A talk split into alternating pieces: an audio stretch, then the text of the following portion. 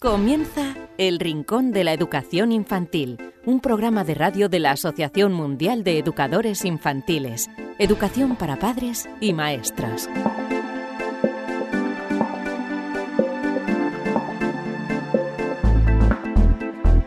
Hola a todos, queridísimos amigos y seguidores del Rincón de la Educación Infantil. Bienvenidos una semana más a este programa en el que semana tras semana aprendemos aspectos nuevos de la educación infantil.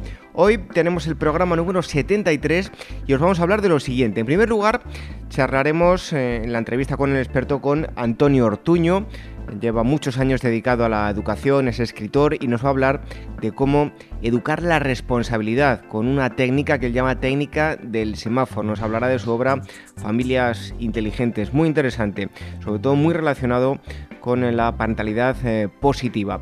También tendremos a la psicóloga Elvira Sánchez, que nos eh, trae, como siempre, nos acerca estudios relacionados con la educación infantil, curiosidades, en fin, que nos trae un sinfín de cosas.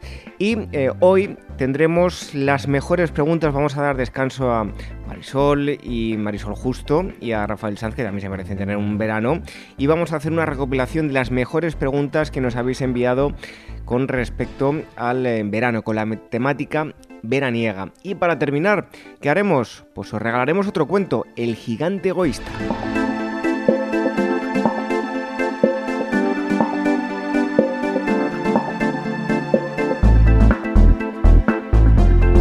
Rincón de la Educación Infantil lo podéis escuchar online o descargar a través de nuestras plataformas de iVoox, de iTunes, también en nuestro canal de YouTube. Y si nos queréis escribir, pues muy fácil, rincóninfantil.org nos podéis hacer llegar cualquier tipo de cuestión, una duda, una sugerencia, un comentario, cualquier cosa a rincóninfantil.org. Y también os recordamos que tenemos programa nuevo cada viernes. Cada viernes tenéis que estar muy atentos para que ya podéis escuchar o descargar el Rincón, una nueva edición del Rincón de la Educación Infantil. Así que no perdemos más tiempo, enseguida estamos con Antonio Ortuño y comenzamos este Rincón de la Educación Infantil 73. Red de docentes comprometidos con la paz. La educación sin valores solo convierte al hombre en un demonio más inteligente. Por ello, AMEIWAECE ha puesto en marcha este proyecto.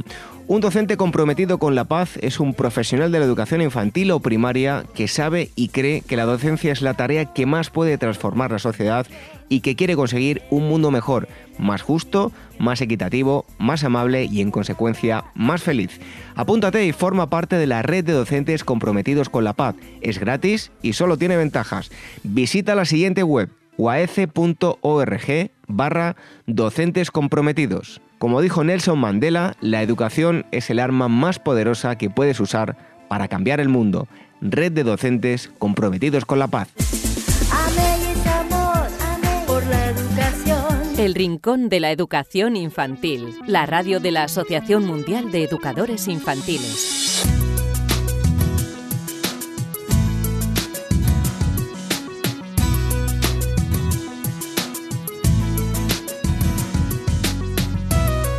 Hoy en esta primera entrevista, entrevista con el experto, os vamos a hablar de eh, responsabilidad y em, de una técnica conocida como eh, el semáforo inteligente.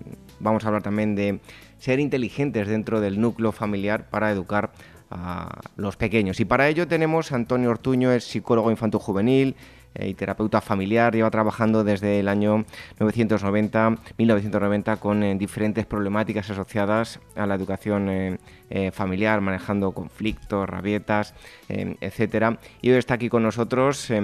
Antonio, muchísimas gracias por estar aquí en el Rincón de la Educación Infantil. A vosotros, es un placer. Bueno, como decíamos, una familia inteligente es aquella que sabe tomar decisiones a nivel educativo, pero eh, sobre todo que tienen que tener claro que para enseñar nunca vamos a dejar de, aprender, ¿verdad? Eso es, ¿no? El hecho de ser papá o mamá, pues eh, es un aprendizaje continuado Y el concepto de familias inteligentes, pues empecé a trabajarlo hace años porque, bueno, me di cuenta que los motivos de consulta que venían siempre al gabinete eran centrados en decisiones, ¿no? decisiones que toman nuestros hijos que nos afectan al mundo adulto, que no nos gustan, o decisiones que tomamos en el mundo adulto que los que se enfadan y alternan son nuestros hijos.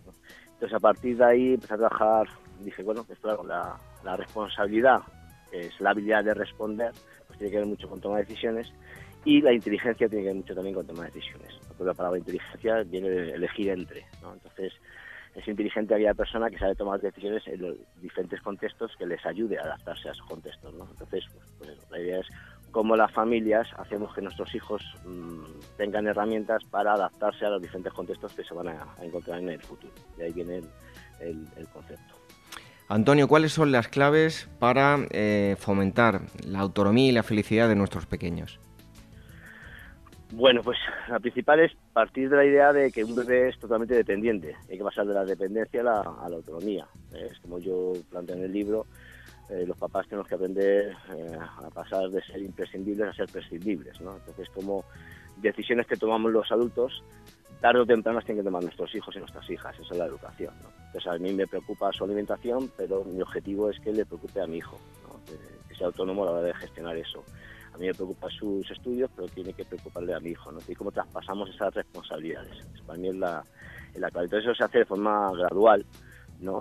Y, y la técnica que luego me imagino que hablaremos eh, facilita eso, ¿no? Como en cualquier momento de, de la vida de nuestros hijos a nivel evolutivo, pues hay decisiones que tienen que tomar los padres, hay decisiones que tienen que tomar nuestros hijos y hay decisiones que tenemos que tomar conjuntamente, ¿no?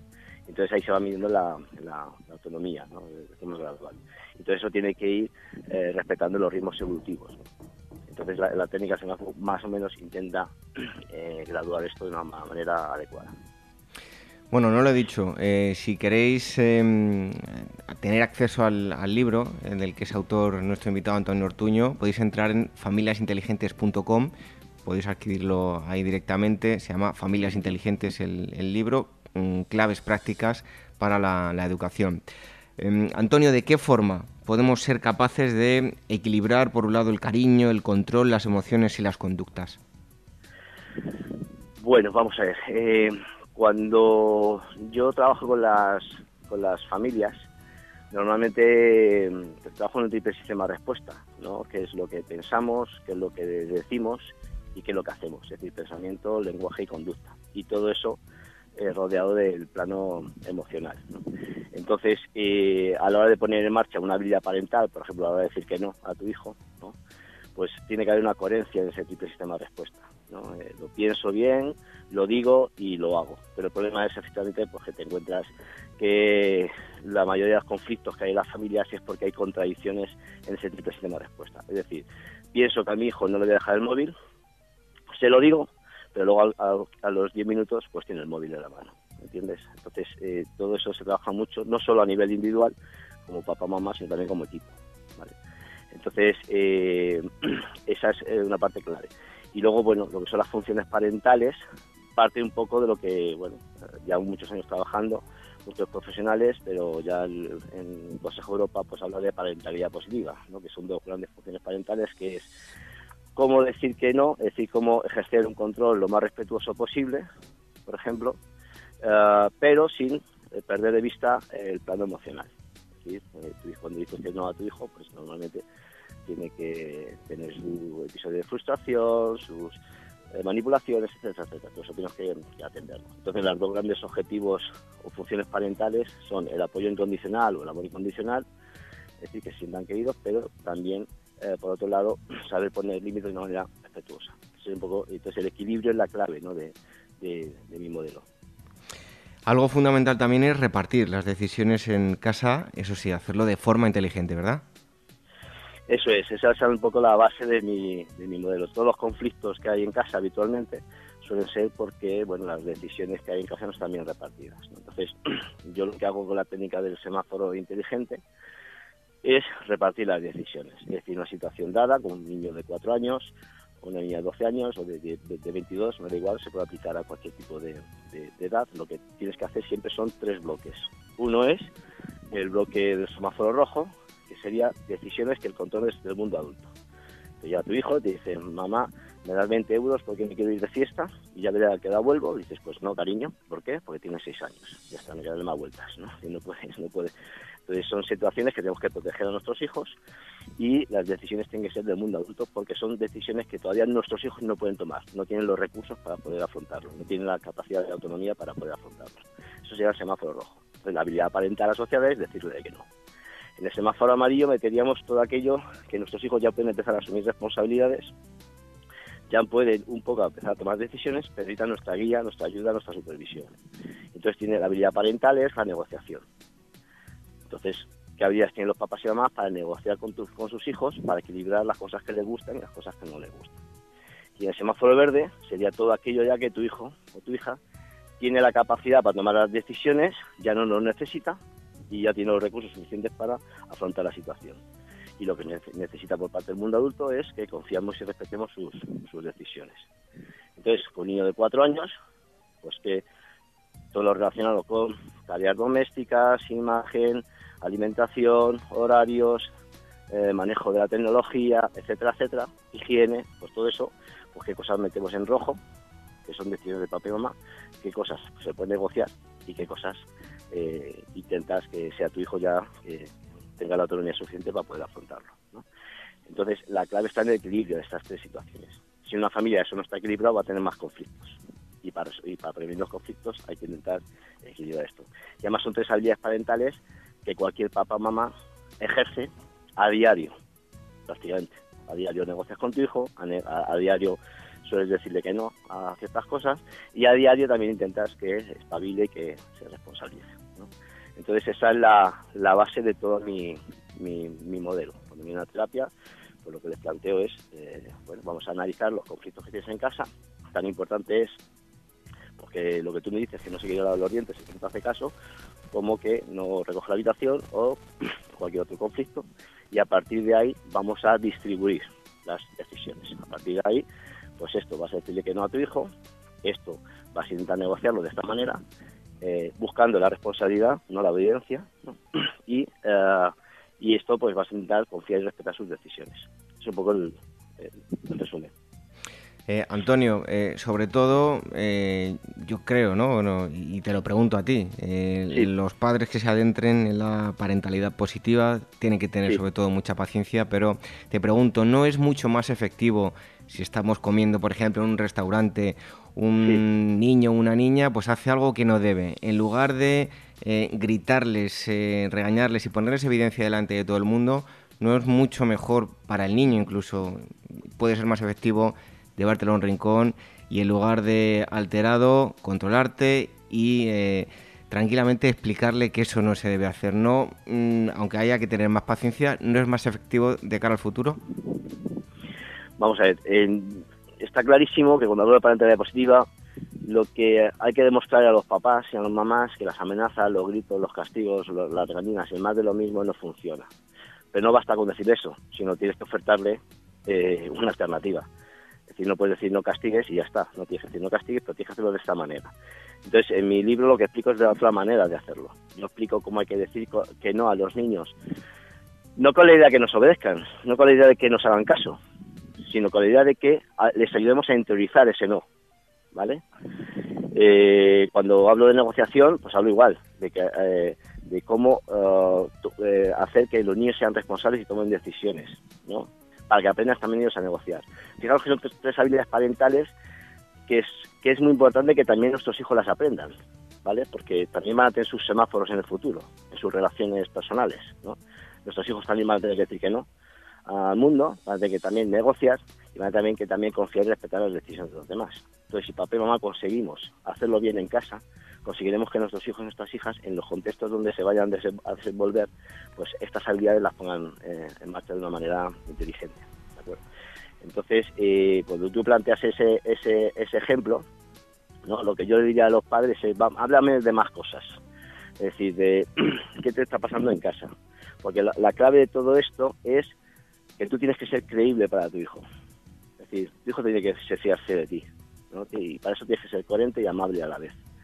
Entonces, eh, eh, es muy importante el, hecho de que mm, no yo no soy un, eh, como profesional de la psicología, eh, si me dicen, oye, ¿qué hago para que mi hijo no me robe dinero o para que me haga caso? Yo no doy una receta.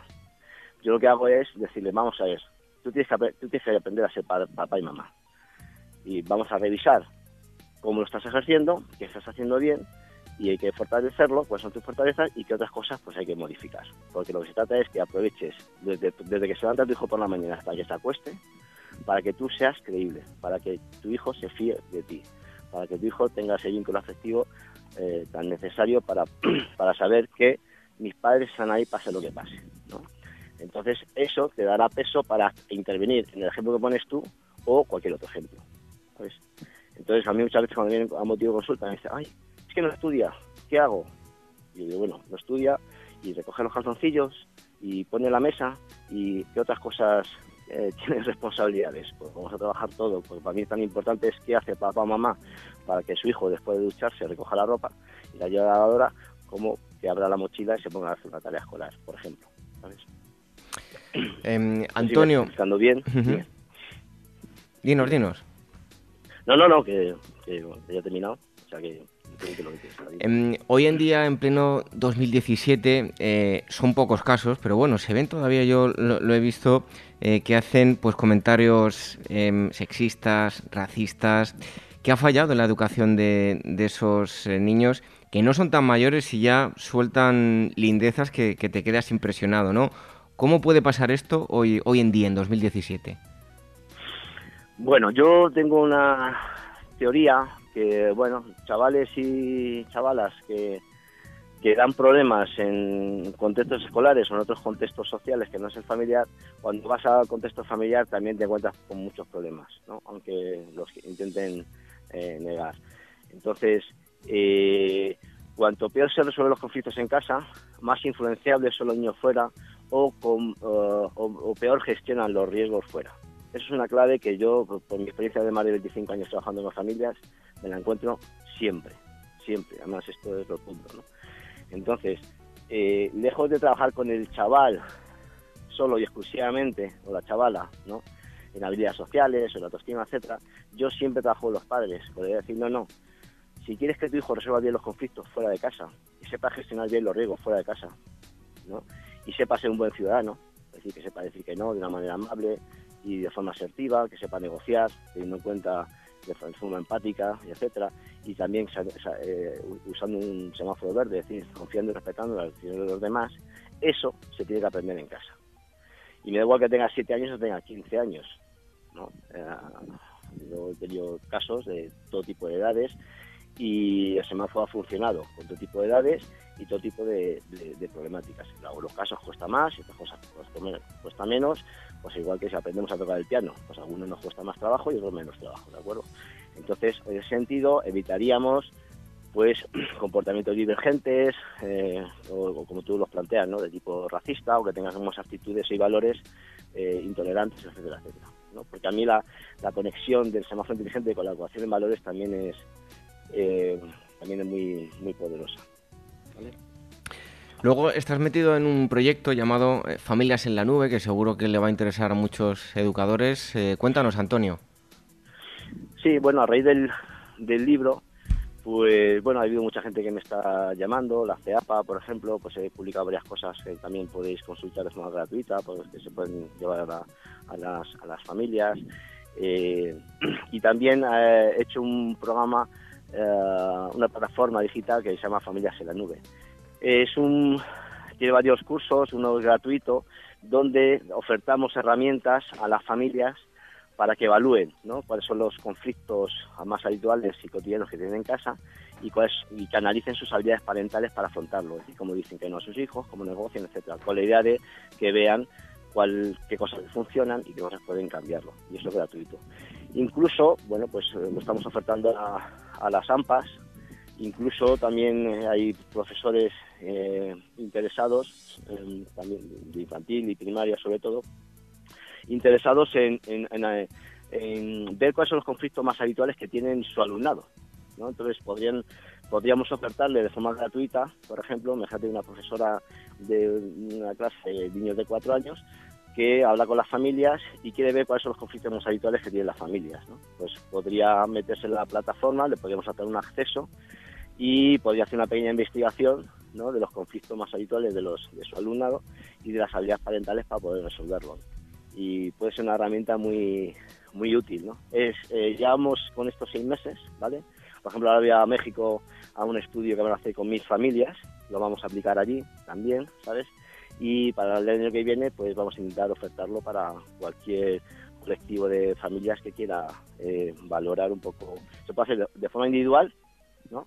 O colectivo. Imagínate que tú tienes pues 50 familias y te gustaría ver eh, pues el, número de conflictos, más habituales, los porcentajes, etcétera, etcétera. Entonces, bueno, simplemente meterse en familias en nube, mandarnos un correo eh, que estéis interesados en hacer una pequeña y, y sería de forma, de forma gratuita. ¿Cuál es la dirección, Antonio, de Familias en la Nube? Eh, la, página web es familiasenlanube.org. Pues ahí queda la, dirección para que podáis, podáis entrar. Y ya por último, Antonio, eh, ¿cuál es el mejor consejo que le darías a los padres o futuros padres de cara a la educación de, sus hijos e hijas? Mejor consejo sería que, sea, que seamos coherentes. Eh, yo, por mi experiencia, eh, los conflictos que hay muchas veces en casa es esto, ¿no? por la idea de que eh, no pensamos bien qué es lo que decimos y muchas veces lo que decimos luego no, no lo hacemos. Entonces, en el modelo, ¿cuántas veces, eh, pues eso, llegas a casa, ¿puedo ver la televisión, mamá? No, que es muy tarde, ¿no? No te lo has pensado bien, luego el niño te da la guerra, no sé cuánto, y al final le ponen la televisión. Entonces, lo que yo planteo es, vamos a ver, si le has dicho que no, ya te que sé que no, y si le has dicho que sí, dile que sí. Sea, entonces, la coherencia unido a la atención del plano emocional de los niños y las niñas, ¿no? que, que seamos conscientes de que, de que lo primero que hay que tener las emociones, ser amables con las emociones, pero muy firmes y muy coherentes con las conductas. Es un poco mi mensaje, ¿no? Ser muy amables con las emociones de nuestros hijos, pero muy firmes y muy coherentes con las conductas y con lo que decimos, ¿no? Y luego, bueno, lo que pongo en la página web, ¿no? Que educar es como caminar por la montaña, ¿no? A veces cuando hay riesgos, situaciones problemáticas, eh, las cuales nuestros hijos no van a saber tomar decisiones, pues nos tenemos que poner por delante y las decisiones las tomamos papá y mamá, ¿no? Hay otras veces que en el camino de la montaña pues tenemos que ir conjuntamente, ¿no? Paralelo y tomamos decisiones conjuntamente y hay a veces que los, hay espacios que nuestros hijos tienen que, investigar, experimentar y dejarles hacer y que se pongan por delante, ¿no? Entonces el equilibrio de esas tres cosas está la clave. Pues si queréis mucha más información lo vais a tener en eh, familiasinteligentes.com. Tenéis un libro que se llama Familias Inteligentes, claves prácticas para educación. Podéis acceder eh, desde esta página web. El autor es em, Antonio Ortuño, que ha estado hoy con nosotros. Le agradecemos em, su visita al Rincón de la Educación Infantil y, y, hasta pronto, Antonio. Un fuerte abrazo. Para lo que queráis, un abrazo. Muchas gracias.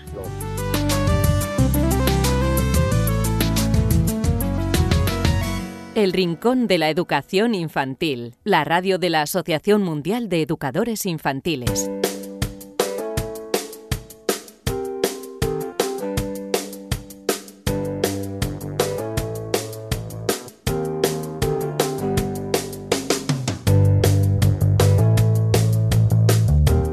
Momento el que llega ahora en el Rincón de la Educación Infantil para hablar de eh, estudios, estudios eh, que nos acercan la psicóloga Elvira Sánchez.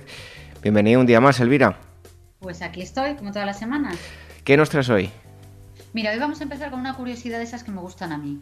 Yo recuerdo, bueno, que con todos mis hijos cuando eran bebés, pues me pasaba pues todo el rato mirándoles. Y es verdad, pero, pero eh, realmente los bebés parpadean poco. Y te voy a explicar por qué. Bueno, pues yo, desde luego que yo también he observado eso. Cuéntanos, a ver, que me interesa. Mira, un estudio publicado eh, en la revista de la Asociación Americana de Neurología encontró el motivo por el cual los bebés parpadean mucho menos que los adultos. Los científicos estudiaron a 269 niños y a 179 adultos para ver cuántas veces parpadeaban espontáneamente. Y los resultados, los resultados demostraron que mientras los bebés cierran los ojos menos de dos veces por minuto, los mayores lo hacen hasta 15 veces en el mismo periodo de tiempo. Y la razón, bueno, la razón de esto eh, bueno, es sencilla, según dicen ellos, ya que el objetivo de parpadear es humedecer el ojo con lágrimas y eliminar cualquier partícula de la superficie de la córnea. Pues bien, los bebés necesitan mucha menos protección que los adultos debido a que pasan la mayor parte del día durmiendo. Pero por supuesto, mientras más crecen, menos duermen y la frecuencia de parpadeo, por tanto, aumenta para lubricar sus ojos. Bueno, dicho así, esto que nos cuentas parece algo obvio, ¿no? Ya, ya. Sin embargo, no es la única teoría y hay, bueno, hay especialistas que dicen que parpadean menos porque su capacidad visual está incompleta. Es decir, bueno, no saben muy bien, pero bueno, están estudiando, están estudiando. Pero es curioso, es verdad. Yo decía, bueno, y, es que no parpadean nunca. Pues ahí queda esa, esa curiosidad con un respaldo eh, científico. ¿Y qué más nos acercas hoy, Elvira? Mira, seguimos con bebés y seguimos hablando del sueño. Un estudio sugiere que los bebés que duermen lejos de sus padres duermen más. Pero vamos a ir por partes. Los pediatras de Estados Unidos recomiendan que los bebés duerman preferiblemente hasta el año en la misma habitación que sus padres. Es una medida para evitar la muerte súbita del lactante que causa la muerte a 3.700 niños al año en ese país. O por comodidad de los padres, que los tienen, bueno, eh, mientras les tienen que dar las tomas o les tienen que poner el chupete mientras se caen, bueno, pues obviamente es mucho más cómodo. Hasta ahí estamos de acuerdo. Pero un estudio de la Universidad de Pensilvania asegura que los niños que duermen solos a partir de los cuatro meses eh, duermen hasta 46 minutos de media más. A ver, cada cual que haga lo mejor que considere con sus hijos, dentro del sentido común, obviamente, dentro de sus circunstancias y bueno, y del carácter que muestre cada niño. Hay madres que defienden el colecho y hay madres que defienden, bueno, pues todo lo contrario. Cada familia decide por sí misma. Este es un estudio más que se suma a otros, a, bueno, a los otros muchos que hay. Elvira, tengo entendido que la Academia Americana de, Pediatría recomienda que los bebés eh, duerman en una superficie separada de la cama de los padres pero en la misma habitación que, ellos, al menos hasta los seis meses y mm, recomendable hasta el año, ¿no? Sí, sí, bueno, esto es muy discutible. Yo, eh, yo a los míos los tuve hasta el año en la habitación. Eh, nunca los metí en mi cama. A ver, me daba miedo aplastarlos o que se cayeran por los lados, ¿sabes? No estaba tranquila. Entonces nunca los metí en la cama, pero conozco gente que ha dormido con ellos y bueno, la experiencia ha sido muy positiva. Este estudio ha estudiado el sueño en 256 familias con bebés hasta que los niños cumplieron nueve meses y sugiere que los bebés que duermen solos en su cuarto desde los cuatro meses tienen un sueño más profundo eh, y seguido, ininterrumpido. Este estudio, te cuento, en este estudio dividieron a las familias en dos grupos eh, y los niños que dormían en otra habitación eh, pasaron una media de 46 minutos más durmiendo sin interrupciones. El doctor Ian Paul, que es el autor del estudio, asegura que también encontraron que los padres que dormían con sus hijos en la misma habitación eran más proclives a llevarlos a su cama, bueno, pues cuando se despertaban en mitad de la noche. Bueno, eso creo que lo han hecho muchos padres, yo incluido. Las primeras horas de la mañana eh, es complicado eh, resistirse y al final eh, acaban donde acaban. Ya, sí, no, la verdad es que es difícil resistirse a la tentación de tenerlos cerquita, ¿no? Así, pero bueno, mira, esto ya, esto ya es opinión personal mía, pero a los niños hay que enseñarles a dormir, como hay que enseñarles a comer o a vestirse cuando son mayores, etcétera. Es todo, a ver, todo es un proceso de aprendizaje y obviamente hay que ir paso a paso. Los míos pasaron de minicuna a cuna y luego a cama. Eh, lo que no podemos solucionar un problema es creando nuevos problemas. Pero bueno, volviendo al estudio del que te hablo, los autores del estudio reconocen que hay eh, factores adicionales que pueden causar discrepancias entre el sueño de los niños, empezando porque hay niños que no duermen tan bien como otros y los padres, bueno, pues prefieren, eh, pueden preferir en estos casos tenerlos cerca o incluso hay niños que se despiertan y que se calman solos y vuelven a dormirse sin que los padres, bueno, lleguen incluso a enterarse. Lo que te digo, no hay que crear un problema, eh, no hay que solucionar un problema creando otro. Mira, vamos a dejarlo, haz una cosa. Lo, de, lo dejamos en lo de que no podemos solucionar los problemas creando nuevos, solucionar problemas creando nuevos problemas. Elvira, pero dormir más no significa dormir mejor, ¿no? Exacto, ahí le has dado. Aún así, eh, los, autores recomiendan que la Asociación Americana de Pediatría revise su recomendación de que los padres compartan habitación con los niños hasta el año mientras no haya mayores evidencias de los beneficios. ¿Y sabes si a raíz de este estudio lo han revisado? Pues mira, la Asociación Americana de Pediatría está, bueno, está permanentemente revisando sus indicaciones respecto a la crianza de los niños. Mm, sin ir más lejos, el mes pasado cambiaron su pauta respecto a la alimentación con zumos eh, recomendando evitarlo al menos de, eh, bueno, a menores de un año y limitándolo a niños mayores. Pero por el momento, en lo que respecta al estudio este del que te hablo de que los niños a partir de los cuatro meses duerman en su habitación, por el momento no han manifestado que vayan a modificarlo. Eh, o que vayan a hacer eh, cambios ¿no? en lo que respecta al sueño de los más pequeños. En fin, mira, que cada uno maneje este tema como lo vea, pero lo que sí es verdad es que cuando, yo personalmente cuando los cambié de cama fue más duro para mí, realmente bueno, cuando los cambié de habitación fue más duro para mí que para ellos. Bueno, hay muchos estudios en este sentido, cada cual, como dice Elvira, que, decida qué es lo, más apropiado. Muchísimas gracias. Elvira nos ha acercado en varios estudios, este último que habla del, sueño y te esperamos aquí pronto en el Rincón de la Educación Infantil. Un abrazo.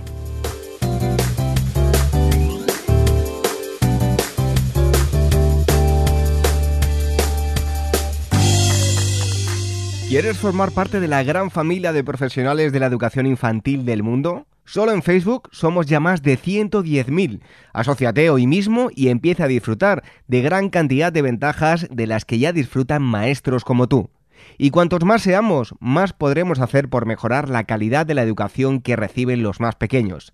Todos los detalles en la web de la Asociación Mundial de Educadores Infantiles www.uaece.org. El Rincón de la Educación Infantil, la radio de la Asociación Mundial de Educadores Infantiles. Como ya os anunciábamos en la presentación, hoy hemos dado descanso a Marisol Justo y a Rafael Sanz y lo que vamos a hacer es eh, hacer es una recopilación de preguntas, todas ellas relacionadas con eh, la temática veraniega. Así que aquí tenéis las tres preguntas de hoy.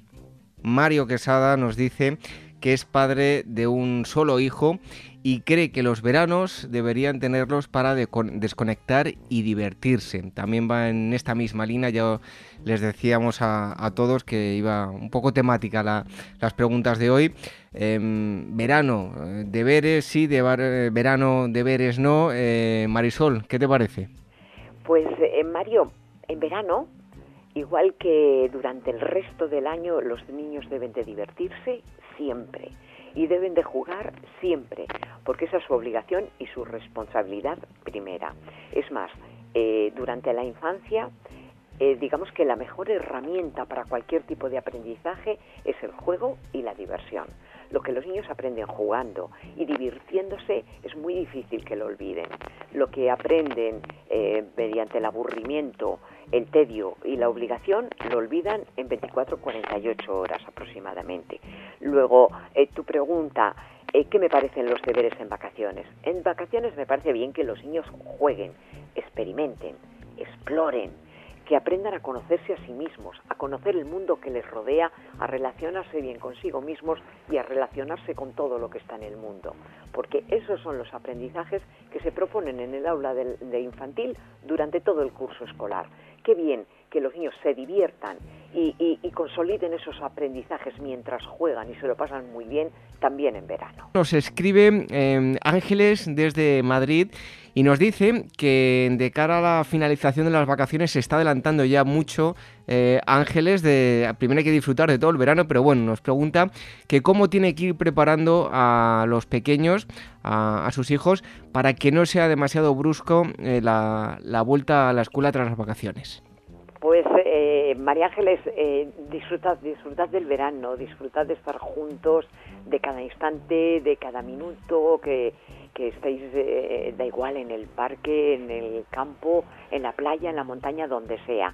Cuando ya se esté acercando el, momento de, de, iniciar el curso escolar, pero estamos hablando prácticamente de finales de agosto, entonces lo que puedes hacer es mm, dando un paseíto, pasar por el cole, y, recordar ah, si los niños ya han estado escolarizados, pues mira, este es tu cole, te acuerdas, aquí están tus amigos, tienes ganas de, ganas de ver a tus amigos.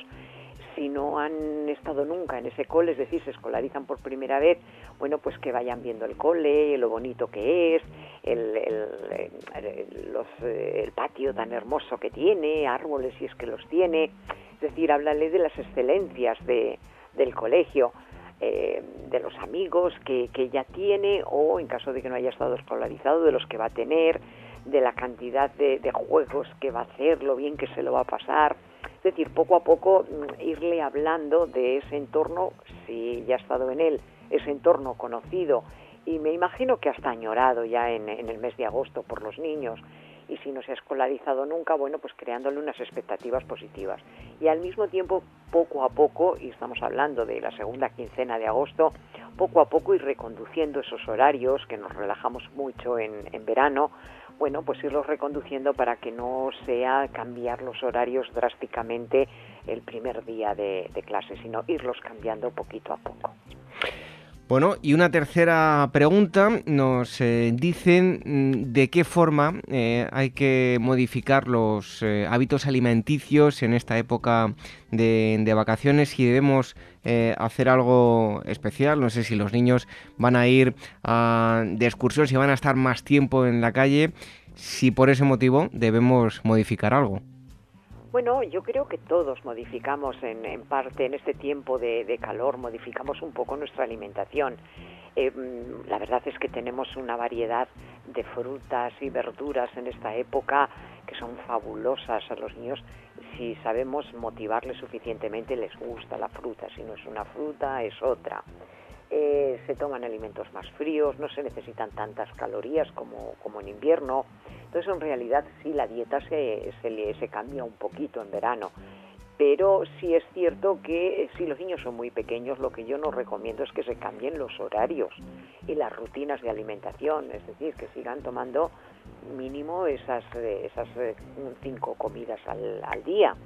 Eh, que se come fuera de casa, bueno, pues se puede llevar siempre que ahora hay bolsas eh, isotérmicas, bueno, pues para si se lleva algún alimento eh, de fruta o de, de derivado lácteo para que no se estropee con el, con el calor y se pueden tomar perfectamente fuera de casa, pero tampoco se varía tanto el tipo de alimento que se toma fuera de casa al que se toma dentro.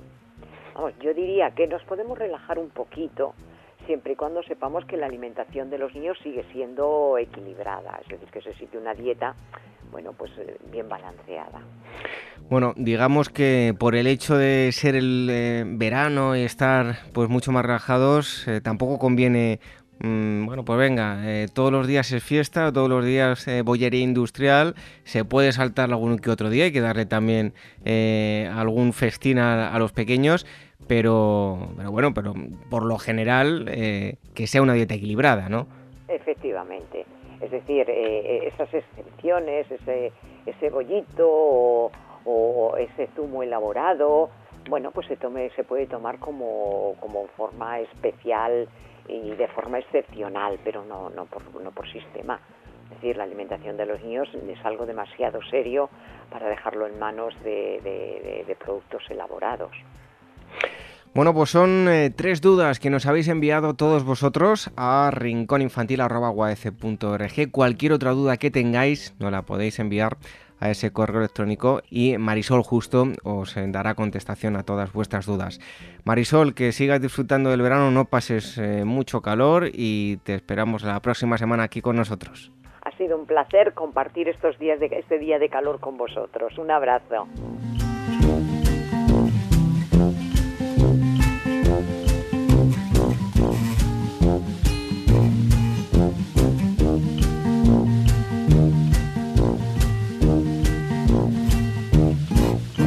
Red de docentes comprometidos con la paz. La educación sin valores solo convierte al hombre en un demonio más inteligente. Por ello, AMEIUAF ha puesto en marcha este proyecto. Un docente comprometido con la paz es un profesional de la educación infantil o primaria que sabe y cree que la docencia es la tarea que más puede transformar la sociedad y que quiere conseguir un mundo mejor, más justo, más equitativo, más amable y en consecuencia más feliz.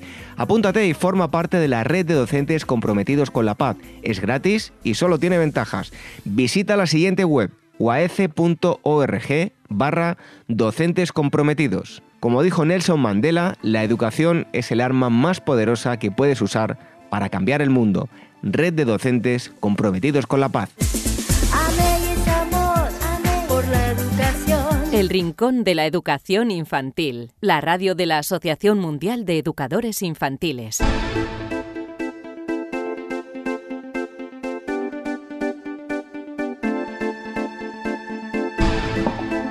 Esto ha sido todo por hoy. Hasta aquí el Rincón de la Educación Infantil número 73. Hemos eh, tenido una conversación muy interesante, bajo mi punto de vista, seguro que ustedes también lo piensan, con Antonio Ortuño. Toda una vida dedicada a la educación. Nos ha hablado de educar la responsabilidad de la técnica del semáforo y de su obra Familias Inteligentes. Ya sabéis que podéis visitarlo en internet y obtener información. Elvira Sánchez nos ha acercado estudios relacionados con la educación infantil y hemos hecho una recopilación de preguntas, todas ellas a nuestros expertos, a Marisol Justa, a Rafael Sanz, todas con eh, temática veraniega para que lo podáis emplear en los días en los que nos encontramos. Y en un momento os vais a quedar con un cuento con el gigante egoísta. Pero antes de marcharnos os recordamos que podéis escucharnos online o descargar el programa y escucharlo cuando queráis a través de varias em, vías. Dos de ellas son los podcasts en iBox, en iTunes Podéis eh, acceder a ello muy fácilmente en waece.org, pincháis donde pone programa de radio y accedéis a todos los enlaces de descarga, también en el canal de YouTube de la Educación, la Asociación Mundial de Educadores Infantiles y podéis escucharlo cuando vosotros queráis. Cada viernes, programa nuevo. Y también os recordamos que si os queréis poner en contacto con nosotros, rincóninfantil.org. Repito, rincóninfantil.org uaf.org. Os esperamos la próxima semana con más educación infantil. Hasta entonces, que sean muy felices. Un fuerte abrazo y hasta entonces. El gigante egoísta.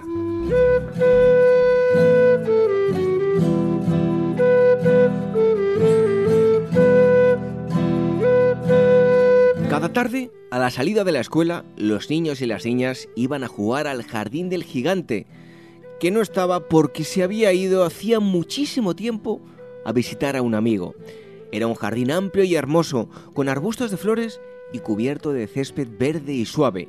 Por aquí y por allá, entre la hierba, se abrían flores luminosas como estrellas, y había doce albaricoqueros que durante la primavera se cubrían con delicadas flores color rosa y nácar, y al llegar el otoño se cargaban de ricos frutos aterciopelados. Los pájaros bailaban entre el ramaje de los árboles y cantaban con tanta dulzura que los pequeños dejaban de jugar para escuchar sus trinos. ¡Qué felices somos aquí! se decían unos a otros. Pero un día el gigante regresó. Había ido de visita donde su amigo el ogro y se había quedado con él durante los últimos siete años. Durante ese tiempo ya se habían dicho todo lo que se tenían que decir, pues su conversación era limitada y el gigante sintió el deseo de volver a su mansión. Al llegar, lo primero que vio fue a los niños y las niñas jugando en el jardín. ¿Qué hacen aquí? surgió con su voz retumbante. Los niños y niñas escaparon corriendo en desbandada. Este jardín es mío, es mi jardín propio, dijo el gigante. Todo el mundo debe entender eso y no dejaré que nadie se meta a jugar aquí, porque yo solo me basto para hacerlo florecer y no quiero a nadie aquí. Y de inmediato alzó una pared muy alta y en la puerta puso un cartel que decía que estaba estrictamente prohibida la entrada, pues a él, el gigante, como era tan fuerte y poderoso, no le hacía falta a nadie ni nada a su alrededor. Era un gigante egoísta y con una autoestima desmesurada, pues nadie es tan suficiente como para no necesitar algo o alguien. Los pobres niños y niñas se quedaron sin tener dónde jugar, aunque a menudo rondaban alrededor del muro que ocultaba el jardín del gigante y recordaban nostálgicamente lo que había detrás. ¡Qué dichosos éramos! se decían unos a otros. Cuando la primavera volvió, toda la comarca se pobló de pájaros y flores. Sin embargo, en el jardín del gigante, el invierno permaneció todavía. Como no había niños y niñas, los pájaros no cantaban y los árboles se olvidaron de florecer. Los únicos que ahí se sentían a gusto eran la nieve y la escarcha, que al unísono exclamaron, Como la primavera se olvidó de este jardín, nos quedaremos aquí todo el resto del año. La nieve cubrió la tierra con su gran manto blanco y la escarcha cubrió de plata los árboles. Y enseguida invitaron a su triste amigo el viento del norte para que pasara con ellos el resto de la temporada. Y llegó el viento del norte, envuelto en pieles y rugiendo por el jardín durante todo el día, desenganchando las plantas y derribándolo todo. Y vino el granizo también, a petición de estos que eran sus amigos. Todos los días se pasaba horas tamborileando en los tejados de la mansión, hasta que rompió la mayor parte de las tejas. Después Se ponía a dar vueltas alrededor, corriendo lo más rápido que podía. Se vestía de gris y su aliento era como el hielo. No entiendo por qué la primavera se demora tanto en llegar aquí, decía el gigante cuando se asomaba a la ventana y veía su jardín cubierto de gris y blanco. Espero que pronto cambie el tiempo. Pero la primavera no llegó nunca, ni tampoco el verano. El otoño dio frutos dorados en todos los jardines, pero al jardín del gigante no le dio ninguno. De esta manera, el jardín del gigante quedó para siempre sumido en el invierno, y el viento del norte y el granizo y la escarcha y la nieve bailoteaban lúgubremente entre los árboles. El gigante se sentía desconsolado y muy triste. Sin embargo, una mañana, cuando aún estaba en la cama todavía, oyó que una música muy hermosa llegaba desde afuera. Sonaba tan dulce en sus oídos que pensó que soñaba, pero era solo un jilguero que estaba cantando frente a su ventana. Pero como hacía tanto tiempo que el gigante no escuchaba cantar ni un pájaro en su jardín, le pareció escuchar la música más bella del mundo. Entonces se levantó apresuradamente. ¡Qué bueno! Parece que al fin llegó la primavera, dijo el gigante y saltó de la cama para correr a la ventana. ¿Y qué es lo que vio? Ante sus ojos había un espectáculo maravilloso. A través de una brecha del muro habían entrado los niños y las niñas y habían trepado a los árboles y al hacerlo los árboles estaban tan felices de tenerlos nuevamente con ellos que se habían cubierto de flores y balanceaban suavemente sus ramas sobre sus cabecitas infantiles. Los pájaros revoloteaban cantando alrededor de ellos y los pequeños reían. Era realmente un espectáculo muy bello. El gigante sintió que el corazón se le derretía. ¡Cuán egoísta y autosuficiente he sido! exclamó. Ahora sé por qué la primavera no quería venir hasta aquí.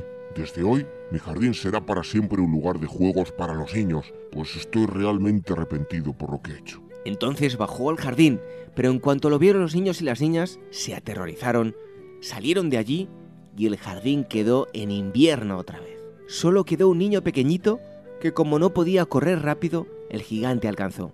Luego lo tomó gentilmente entre sus manos y lo subió al árbol. Y el árbol floreció de repente, y los pájaros vinieron a cantar a sus ramas, y los otros niños y niñas, cuando vieron que el gigante ya no era malo, volvieron corriendo alegremente. Con ellos, la primavera regresó al jardín. Esto me ha pasado por tener una autoestima tan grande que pensaba que a nadie necesitaba. Desde ahora, el jardín será siempre para ustedes. Y cuentan que cada día, cuando la gente se dirige al mercado, pueden ver al gigante jugando con los niños en el jardín más hermoso que se ha visto jamás.